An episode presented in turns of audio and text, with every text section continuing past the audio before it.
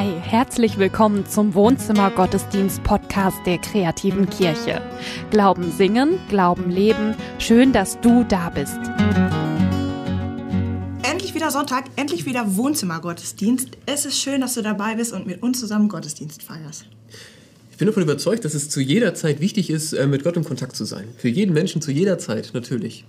Und trotzdem sind Krisenzeiten Zeiten, in denen wir das noch dringender brauchen. Ich bin sehr froh, wir haben heute einen Gast, der genau dieses Thema hat und das ist äh, Martin Buchholz. Ja. Ist voll schön, dass er heute hier ist. Ist die erste Gastpredigt, glaube ich, ne? Ja, ich Also, auch. jo, richtig schön. Der Martin Buchholz ist heute nicht nur als ähm, Prediger da, sondern auch als Musiker und er hat sich Verstärkung mitgebracht. Timo Böcking am Klavier, wir freuen uns sehr auf die beiden und wir hoffen, dass die Musik euch hilft, einfach ein bisschen mehr in Gottes Gegenwart zu kommen. Genau, na, dafür sind wir hier. Wir sind zusammen, um zusammen Gottesdienst zu feiern. Im Namen des Vaters und des Sohnes und des Heiligen Geistes. Amen. Amen.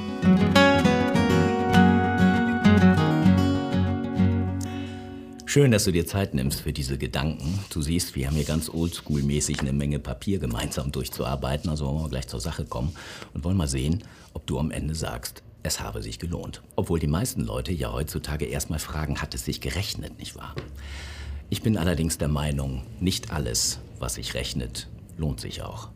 Denn was sich wirklich lohnt, lässt sich meistens vorher nicht berechnen. Die kostbarsten Momente fallen doch immer wieder so unerwartet vom Himmel, dass wir hinterher gar nicht mehr genau beschreiben können, wie der Engel aussah, der da soeben an uns vorüberspaziert ist. Engel dauern nicht, hat der Schriftsteller Peter Hertling gesagt. Engel dauern nicht. Sie sind Gefährten des Augenblicks. Die Bibel ist voll von Geschichten, die erzählen, wie Menschen in einer echten Krise einem Engel begegnet sind. Der Engel ist ein uraltes Bild für das, was wir eigentlich gar nicht beschreiben können.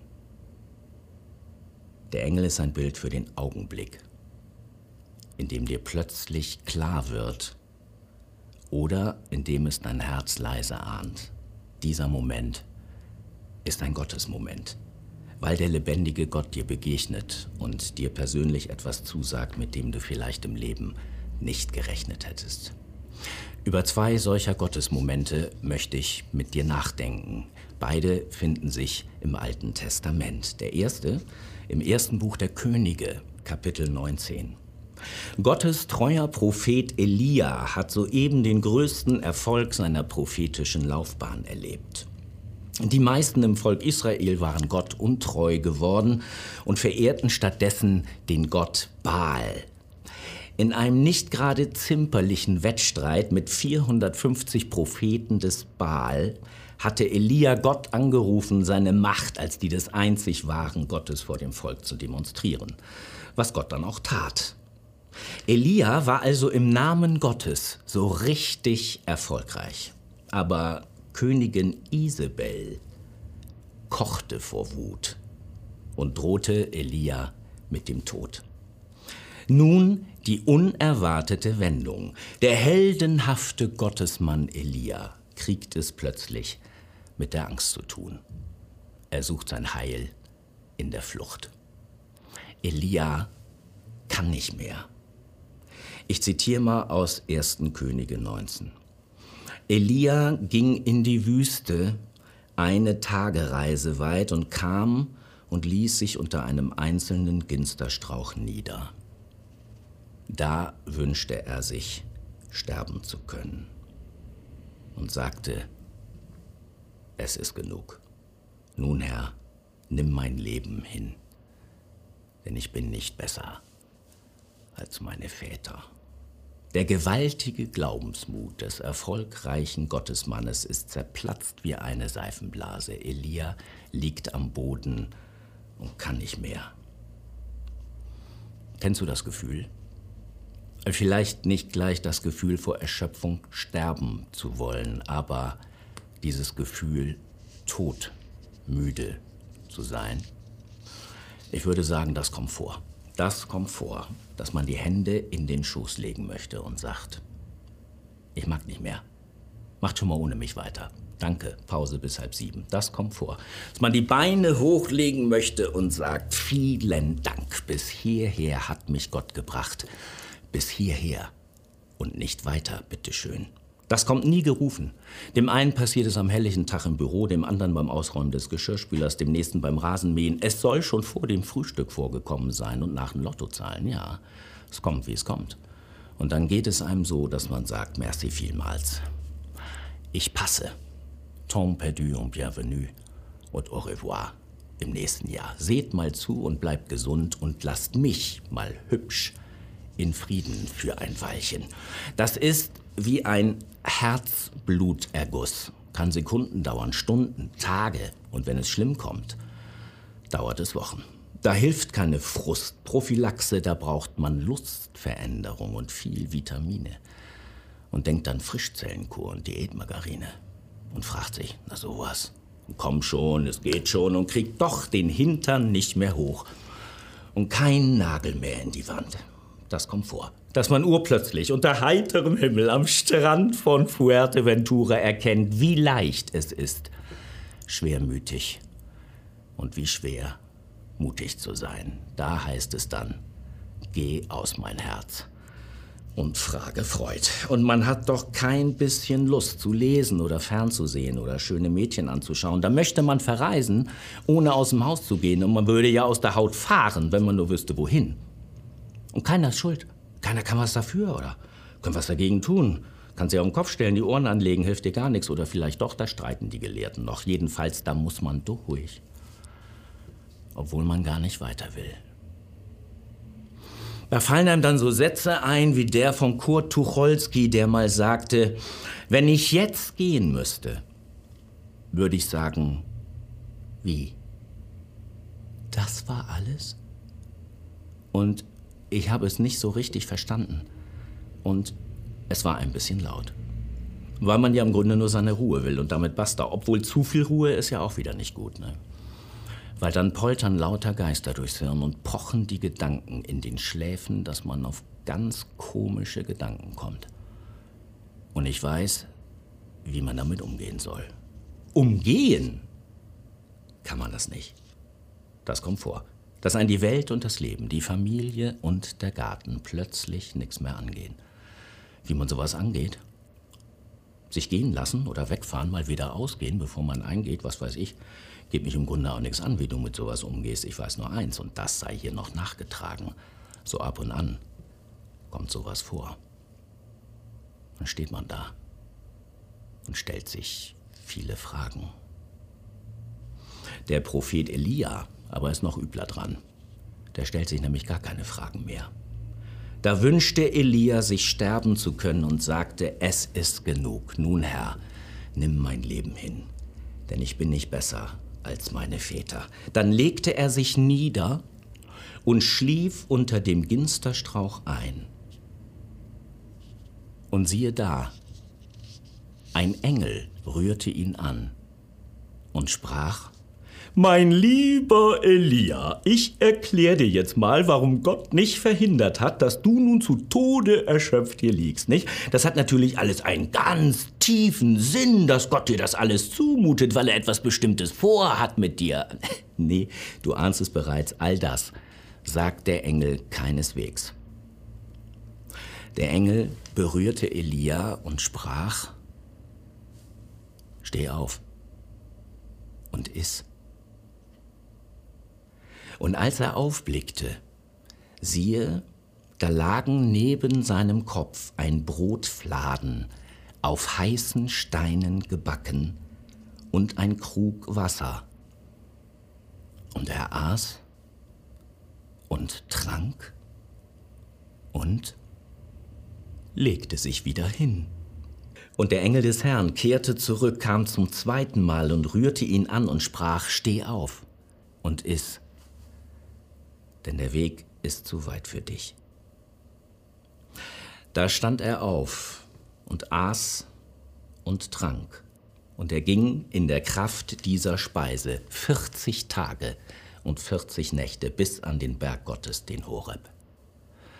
Die Geschichte geht spannend weiter, aber lassen wir den Propheten trotzdem seines Weges ziehen und schauen noch mal kurz zurück auf diesen Gottesmoment, der für den zu Tode erschöpfende Elia vom Himmel fiel.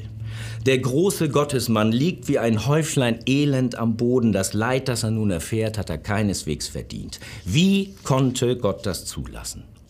Elia bekommt von Gott keine Antwort auf die Frage nach dem Sinn. Und Gott beschütze dich und mich vor den Menschen, die manchmal meinen, es viel besser zu wissen als Gottes Engel und uns wortreich zu erklären versuchen, warum dieses Leid uns natürlich treffen musste und was der liebe Gott damit im Sinn hat. Elia bekommt keine Antwort. Er bekommt frisch gebackenes Brot und Wasser. Er bekommt die Kraft, die er braucht für den nächsten Schritt ins Ungewisse. Ich weiß nicht, wie du die Krise erlebst, die unser Land und die ganze Welt derzeit erschüttert und förmlich aus den Angeln hebt. Ich weiß nicht, wie du mit der Unsicherheit umgehst, die diese Krise mit sich bringt und bei der noch lange kein Ende abzusehen ist. Ich weiß nicht, ob du diese Momente der Erschöpfung kennst, wenn die Seele sagt, ich kann nicht mehr. Doch ich wünsche dir von Herzen, dass auch für dich ein Gottesmoment vom Himmel fällt, der dich tröstet, stärkt und ermutigt. Dafür beten wir, dass der lebendige Gott dir begegnet und sagt, steh auf, iss und trink, damit du Kraft schöpfen kannst für den Weg, der vor dir liegt. Bleibt die Frage, wird Gott mich auf diesem Weg ins Ungewisse beschützen? Kann ich mich darauf verlassen, dass Gottes Macht der Liebe mich behütet? Ich zitiere dazu aus einem alten Lied der Bibel und ich finde, dass der Sänger vom Psalm 91 den Mund ganz schön voll nimmt, wenn er singt, Zitat, Gott ist deine Zuversicht, der Höchste ist deine Zuflucht. Es wird dir kein Übel begegnen und keine Plage wird sich deinem Haus nahen, denn Gott hat seinen Engeln befohlen, dass sie dich behüten auf allen deinen Wegen, dass sie dich auf Händen tragen und du deinen Fuß nicht an einen Stein stoßest. Die Engelerfahrung, die hier besungen wird, ist bis heute die populärste. Ein Schutzengel. Für uns und noch viel mehr für die Menschen, die wir lieben, für die Kinder, ja, darauf möchten wir gern hoffen. Ich weiß nicht, ob du an Schutzengel glaubst oder welche Bilder du selber hast für die Hoffnung, dass Gott uns vor Unglück behüten möge. Ich möchte dazu noch eine sehr persönliche Geschichte aus meiner Familie erzählen. Meine Mutter war 63 Jahre alt, als es passierte. Sie fuhr auf dem Fahrrad, wurde von einem unaufmerksamen Autofahrer gerammt. Mit schwersten Verletzungen kam sie ins Krankenhaus. In den ersten Stunden bangten wir um ihr Leben. Das war der vielleicht dunkelste Tag auch im Leben unseres Vaters. Später am Abend saßen wir drei Kinder mit ihm zusammen. Inzwischen war klar, dass unsere zähe Mutter den Unfall irgendwie überstehen würde und dass auch ihre ohnehin schon chronisch geplagte Wirbelsäule nicht irreparabel verletzt war. Mein Vater sagte, Gottes Engel haben eure Mutter behütet. Mir ist der Satz nachgegangen. Mein Vater hätte auch völlig zu Recht beklagen können, dass Gottes Engel den Unfall nicht verhindert haben. Das tat er aber nicht. Okay, du kennst jetzt meinen Vater nicht, aber so viel kann ich dir verraten. Sicherlich ist eine seiner ganz besonderen Eigenarten auch im allergrößten Mist noch nach dem Positiven zu suchen, nicht wahr? Sein schwer erschütterbarer Optimismus hat mich als Teenager regelmäßig auf die Palme gebracht. Wenn wir im Urlaub in den Alpen waren und das mal wieder tagelang wie aus Kübeln gegossen hat, ne? zog Vater dennoch freudestrahlend seine Wanderstiefel mit Regenmantel an und verkündete, Gib doch kein schlechtes Wetter, nur die falsche Kleidung, der Bauer braucht den Regen, schaut doch mal, wie schön die nassen Wiesen im Regen glänzen, nicht? Ja. Aber an diesem Abend in Hamburg, da ging es um mehr. An diesem Abend hatte mein Vater für sich entschieden, sich auch in dieser dunklen Stunde an seinem Gott festzuhalten, so wie es ein anderer Sänger eines alten Liedes im Alten Testament formuliert hat. Dennoch halte ich fest an dir, denn du hältst mich bei meiner rechten Hand. Für Vater war klar, Gott hat seinen Engeln befohlen, dass sie Mutter vor dem Schlimmsten bewahrt haben. Das war seine Glaubenserfahrung, nicht meine. Und uns allen sagt die Lebenserfahrung, es geht nicht immer gut aus. Es gibt Unglück und Leiterfahrungen, die Menschen völlig unabhängig von ihren Glaubensüberzeugungen ins Bodenlose stürzen lassen. Und dennoch üben wir als Christen uns festzuhalten an der fast unverschämten Hoffnung des Glaubens. Noch tiefer als der Sturz ins Bodenlose ist das Geheimnis der Liebe Gottes. Wir können im Leben und im Sterben nicht tiefer fallen als in Gottes Hand. Denn das Geheimnis der Liebe ist größer als das Geheimnis des Todes. Dieser Gott, dem wir vertrauen, thront nicht in einem fernen Himmel und schaut sich aus göttlich sicherer Distanz von oben an, was wir Menschen hier unten erleiden. Gott hält sich nicht raus, sondern wurde in Jesus Christus ein Mensch wie wir. Ein Mensch, der im Garten Gethsemane vor Angst, Blut und Wasser schwitzte und am Kreuz vor Schmerzen geschrien hat. Wenn Menschen leiden, leidet Gott mit ihnen. Trotzdem, trotzdem gibt es keine Antwort auf die Frage, warum Gott, die allumfassende Macht der Liebe, so viel unschuldiges Leiden nicht verhindert. Als ich mit einem Freund über diese bohrende Frage sprach, sagte er zu mir, ich habe auch keine Antwort, die mich zufriedenstellt. Aber wir leben nicht von Antworten. Wir leben davon, dass wir gehalten sind. Die Liebe fragt nicht, ob wir sie verstehen. Die Liebe nimmt dich in den Arm. Amen. Ich finde, in der Krise ist es manchmal schwer zu beten. Es besteht die Gefahr, dass man halt dann beten möchte, aber eigentlich betet man eigentlich die Krise an. Ja, man sieht die ganze Dunkelheit und das wird eigentlich immer stärker dadurch, dass man versucht zu beten. Mhm. Man sagt, Gott, der soll es irgendwie anders machen, aber eigentlich guckt man die ganze Zeit auf das Problem. Mhm. Ähm, und ich finde, dass der Martin das gerade so schön gesagt hat. Ja, wir werden gehalten, wir haben unverschämte Hoffnung, so und deswegen finde ich es gut. Und da möchte uns das selber, auch uns jetzt dazu ermutigen, dass wir, lass uns um Glauben beten. Lass uns gerade in der Krise um Glauben beten. Ja. Für mich ist nochmal im Kopf geblieben, dass es ähm, nicht immer um Antworten geht, auch nicht von Gott, sondern um diese Gewissheit, dass man weiß, ey, ich bin gehalten. Ja. So. Und was auch immer das praktisch heißt, Gott füllt es. Ja. Gut.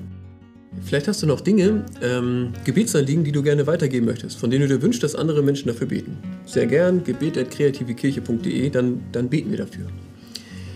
Äh, wir freuen uns und sind dankbar für die Spenden. Vielen, vielen Dank. Das hilft uns sehr. Das ist für uns gerade ja, auch wichtig. Danke dafür. Danke, dass ihr auf diesem Weg uns auch unterstützt. Ja. Sei gerne gleich dabei, wenn wir ähm, unseren Talk machen. Wir haben ein neues Format auf dem Kaffee.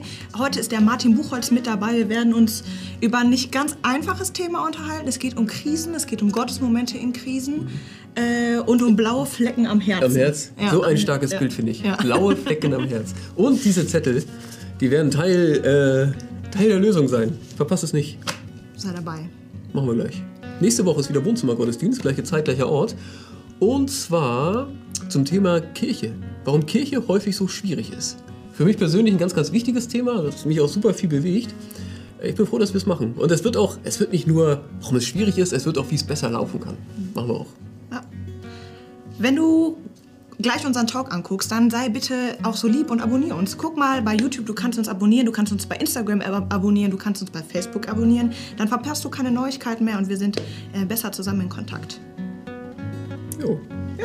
Schönen Sonntag. Mach's gut. Bis dann. Ciao.